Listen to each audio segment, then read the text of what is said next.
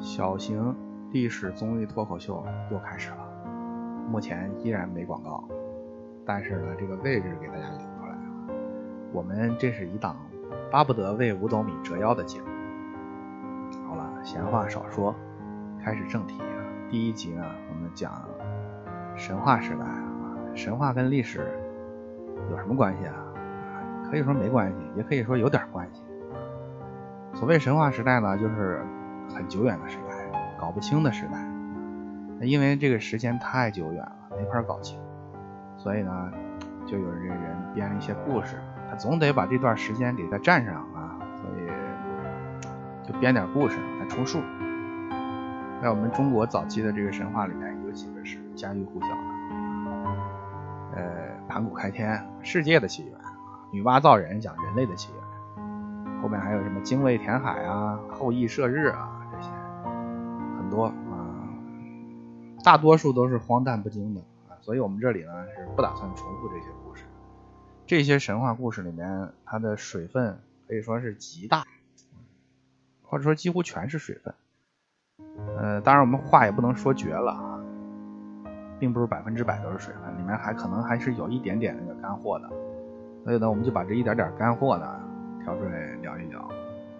呃，比方说这个盘古开天地吧，里面说他的这个身体变成山川河流，眼睛变成了太阳月亮，身上的毛发变成了森林啊草原啊，这听着都有点恶心啊。这个这个故事啊，我我觉得没多大意思啊。然后呢？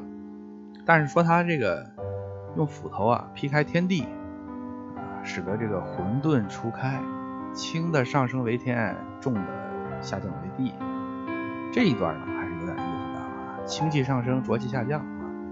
呃，它跟这个后来的《道德经》里面所说的关于世界起源、万物起源的说法有一点点相合啊。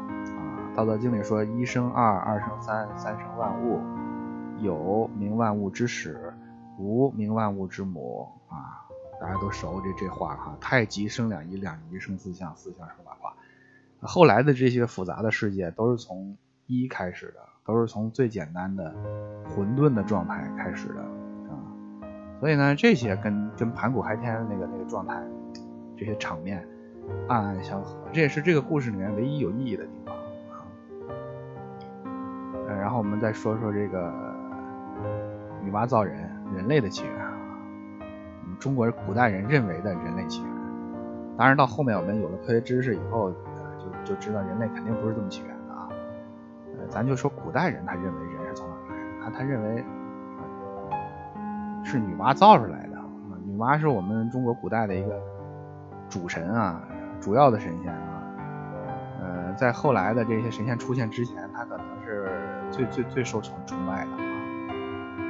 女娲受崇拜的道理很很简单啊，他干过好几件惊天动地的大事儿，除了造人之外，他还补天，那没有他呢，就没有我们。先说他造人吧，他是这个故事呢，就像小孩玩橡皮泥一样，他用泥巴捏出来的小人儿啊，这一个一个捏捏太慢了，后来呢，他就捏不过来了，捏不过来怎么办呢？他嫌人口还少，啊，他得放开二胎啊。啊，所以他这个就拿着这个树枝蘸了泥浆，甩，随意的甩，甩出来的这些泥点点呢，在地上呢也能变成人。呃，前面那些用手捏的呀，就长得比较好看，那个是精雕细琢的啊，是按照女娲自己的形象做出来的。后面的这些呢，就是粗制滥造的了啊，那就长得不能看了，是吧？所以呢，人的长相呢，啊，人的颜值啊。从女娲造人的时候就已经拉开距离了啊，呃，这就是为什么有的人长得是范冰冰那样，有的人长得是凤姐那样的啊，这是玩笑话啊，神话故事它完全没有用吗？那它还是有用的啊，它可以放在现代来说，它能编段子啊，它用来，比方说你要损一个人的话，你就可以说你可能当年就是女娲甩泥点子甩出来的。啊，我们这是一档很严肃的节目啊，我们不能在这里面教人怎么去损人啊，我们还是接着说，说历史，说神话啊。这个里面讲女娲造人说完了，说这个女娲补天啊，这个是他干的另一件大事了啊。说是补天的原因，就是因为有有两位两位神仙啊，这两位神仙档次稍微比女娲低点一个叫祝融，一个叫共工。他们两位是远古神话里面的一个是火神，一个是水神啊。祝融是火神，共工是水神啊。也相当于是这个两个金刚葫芦娃呀，啊，一个水娃，一个火娃，他俩水火不容，互相打架。他俩打架的时候呀，不小心把支撑天的柱子给打断了，啊，那天的一角就塌了下来，呃，危及到了这个人类的生存啊。那人类都是女娲的后代女娲肯定得罩着一个我们人类，所以他呢去补天去了，练了很多这个五彩神石啊。没见过，我也不知道是什么意思，就去补天去了。然而，补天呢，剩下来一块练多了，剩下来一块石头，这个叫五彩补天，运气不好啊。其他的都去补了，就是他是多余的。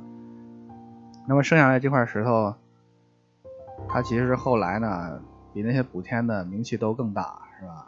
他后来在《红楼梦》里呢，就是贾宝玉生下来的时候就带着那一块，他的名字换了。叫通灵宝玉，那现在呢？这个大街小巷各处开的那个卖珠宝的店叫通灵翠钻啊，是吧？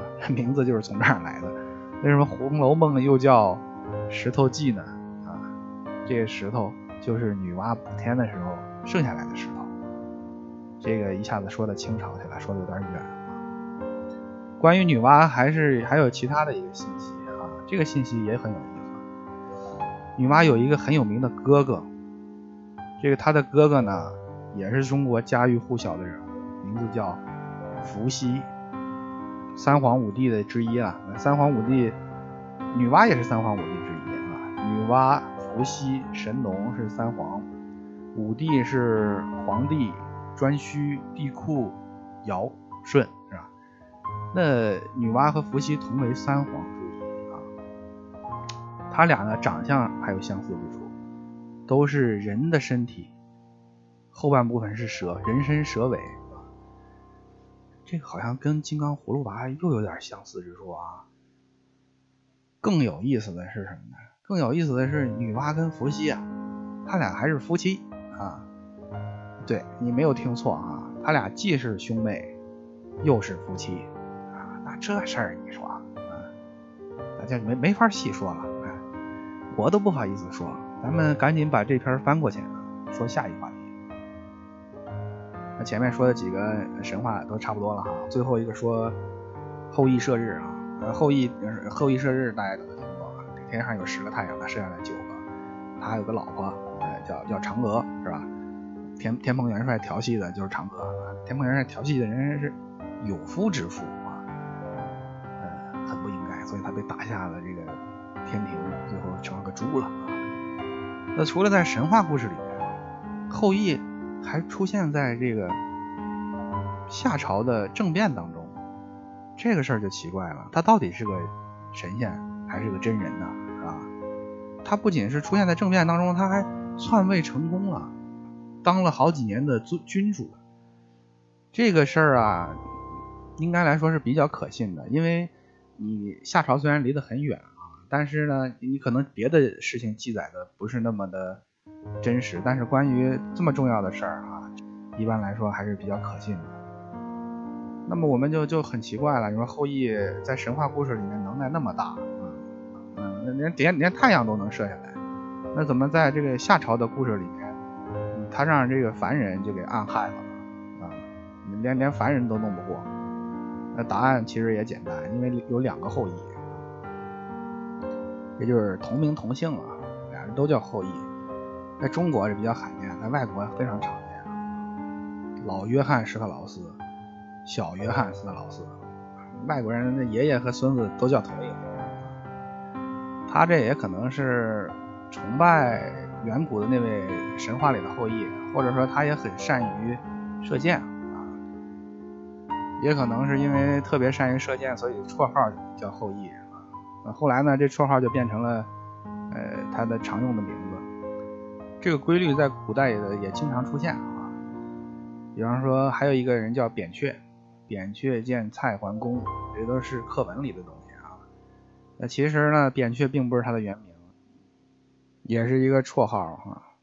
有可能有很多人都叫这个绰号，凡是医术好的都可以叫扁鹊啊。只不过他比较出名，后来就认为他是扁鹊。实际上，扁鹊原来的意思应该是指的那个一个喜喜鹊吧，走到哪里都给人带来喜讯，就像一个好的医生一样。那么说到说到这里，呃，很多这个天蓬元帅的支持者啊，天蓬元帅的粉丝就可以放心了啊，因为他调戏的嫦娥呢是夏朝的那位后羿的老婆。他如果调戏的是后羿射日的那位呢，那天蓬元帅可就惨了，是吧？后羿的本事相当之大。哎，好，今天就先说到这里，下一回我们讲三皇五帝的五帝。